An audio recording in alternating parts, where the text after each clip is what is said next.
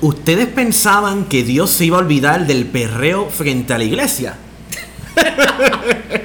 y así empezamos este podcast retomando la conversación aquí con ustedes, Iglesia Reverde 2020. Hola Corillo, esto es Iglesia Rebelde, un espacio para todas las personas que no caben en otro lugar, una iglesia para todos los realengos y realengas. Oye, acompáñanos en este espacio abierto y libre de criterios de exclusión. Proponemos un diálogo distanciado de las doctrinas y dogmas que desplazan a la mayoría, pues Dios no es religioso ni cristiano, y esto es para ti que me escuchas. Cuéntame del meme, ¿qué te, qué, qué- qué te provoca? Mira, pues dicen por ahí que ante la presencia de Dios Tiembla la tierra. tiembla la tierra, así que yo no sé si Dios está paseando por aquí por Puerto Rico o se vino de vacaciones para acá, pero hay que tener cuidado con él porque si en su presencia la tierra tiembla, pues yo creo que está buscando a los que perrearon frente a la iglesia. Ay, santo Dios. Bueno, mi hijo me dijo que parecía que Dios estaba aburrido y se entretuvo con nosotros anoche. Eh, yo no quiero sonar hereje, ¿verdad? Pero la realidad es que sí me, me molesta, me lastima un poco la gente que utiliza el texto bíblico para vaticinar tragedias y juicios. Y eso me hizo recordar una conversación que tuve con un pastor amigo y hablábamos de los textos de Adviento, esos textos que se predican eh, y se leen antes de Navidad. Y esos textos de antes de Navidad, aunque nos evocan la llegada de Jesús, es leyendo y releyendo su llegada como, como el niño de Belén, pero la realidad es que nos ubican frente al regreso de Jesús. Y el regreso de Jesús, hablar del regreso para mucha gente es, es, es horrible. O sea, mucha gente lo asocia con juicio, lo asocia con que el mundo se va a acabar, lo asocian con fuego, lo asocian con destrucción, lo asocian con maldad. Hay gente que está tejiendo unos entramados terribles, que si lo que está pasando en Australia, lo que está pasando con Trump, lo que está pasando con Irán, lo que está pasando en Puerto Rico, y hacen todos estos entramados para decir que el mundo se está acabando, que esto es el juicio de Dios. Entonces, recordé esa conversación con mi amigo porque él me dijo de una manera tan linda, es que eh, más o menos algo así fueron sus palabras, o por lo menos el sentido de lo que él quiso decirme. Me dijo, y Belice, es que si nosotros esperamos que regrese el que ya vino, si entonces el que ya vino llegó para sanarnos, llegó para restaurarnos, llegó con amor, llegó con compasión, llegó con misericordia, al punto que se dejó hasta matar por nosotros. Entonces yo no puedo concebir la idea de que el que venga, venga con juicio, porque el que viene es el que es el mismo que ya vino y el que ya vino vino con amor, vino no a destruir, sino a construir, vino a salvar y buscar lo que se había perdido. Entonces, wow, qué cosa más hermosa, ¿verdad? El que viene es el que ya vino y si el que ya vino fue bueno en extremo hasta el vaciamiento total, ¿por qué nosotros tenemos que tener la absurda idea de que el que vendrá va a ser diferente?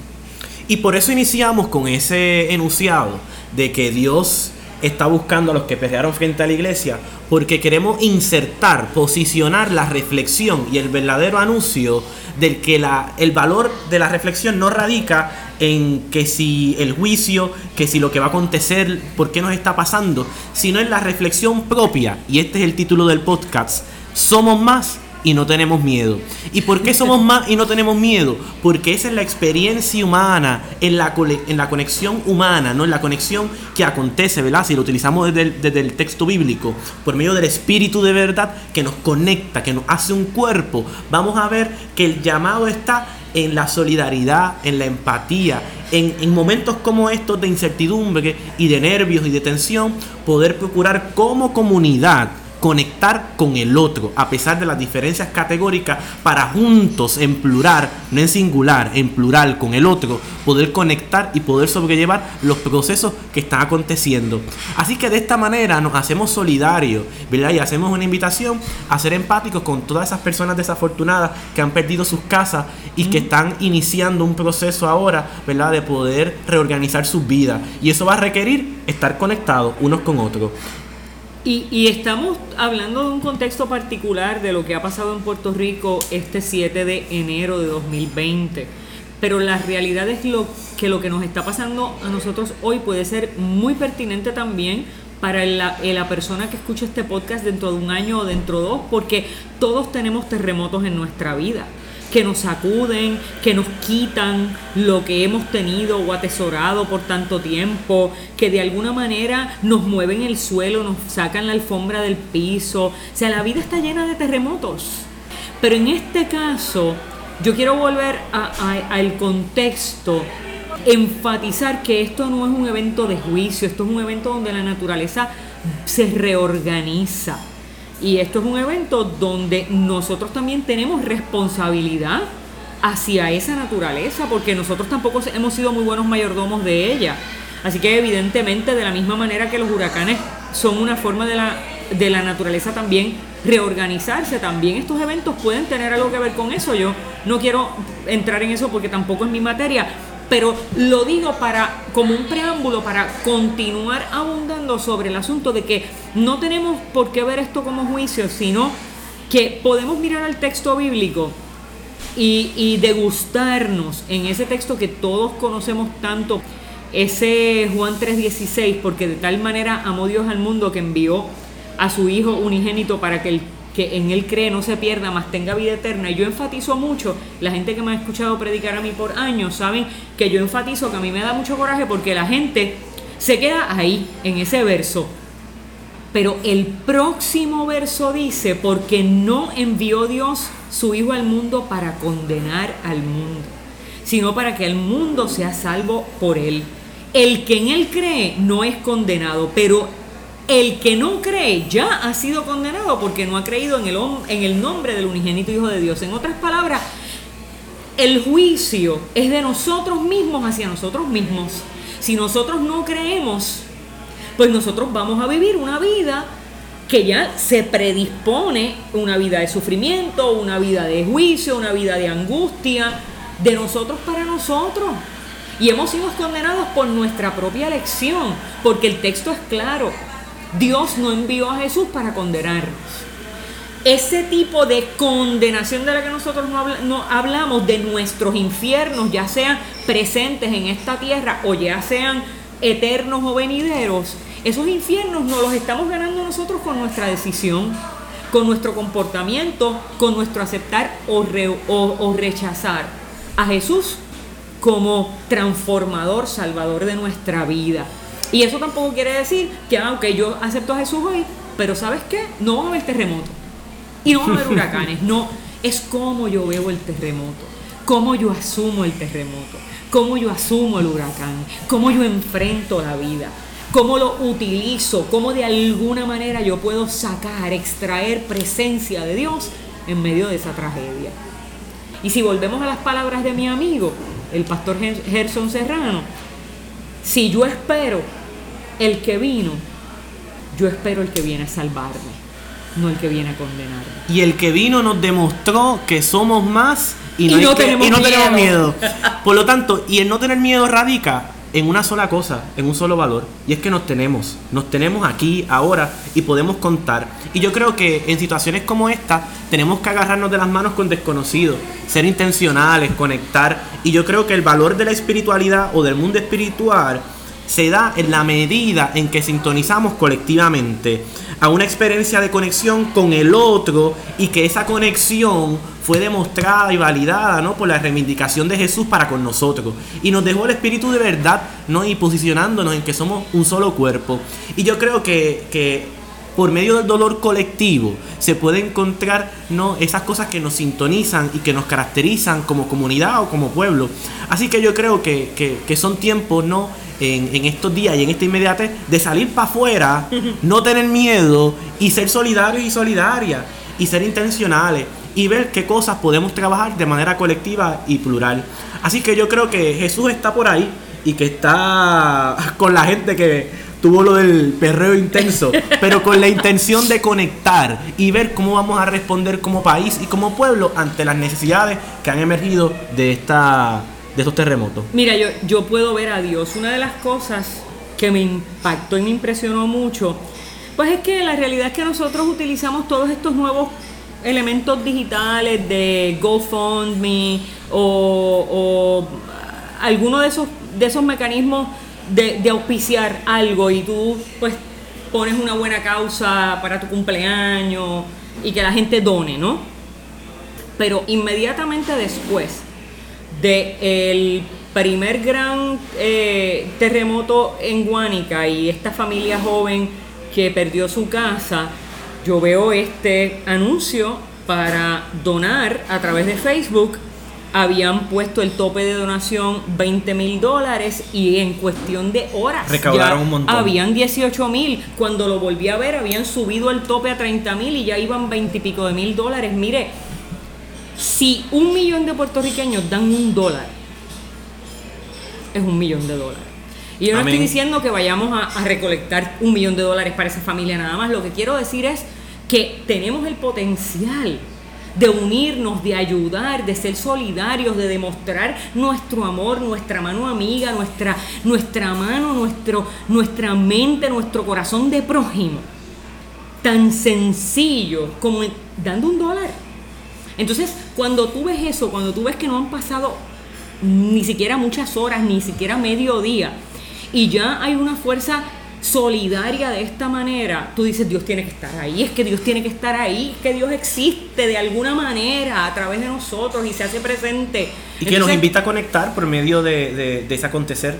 y también, pero de la misma manera que digo una cosa, digo la otra. También nosotros tenemos que aprovechar esto. Mi, mi esposo me decía, este, fíjate, en los primeros días hubo un montón de asesinatos.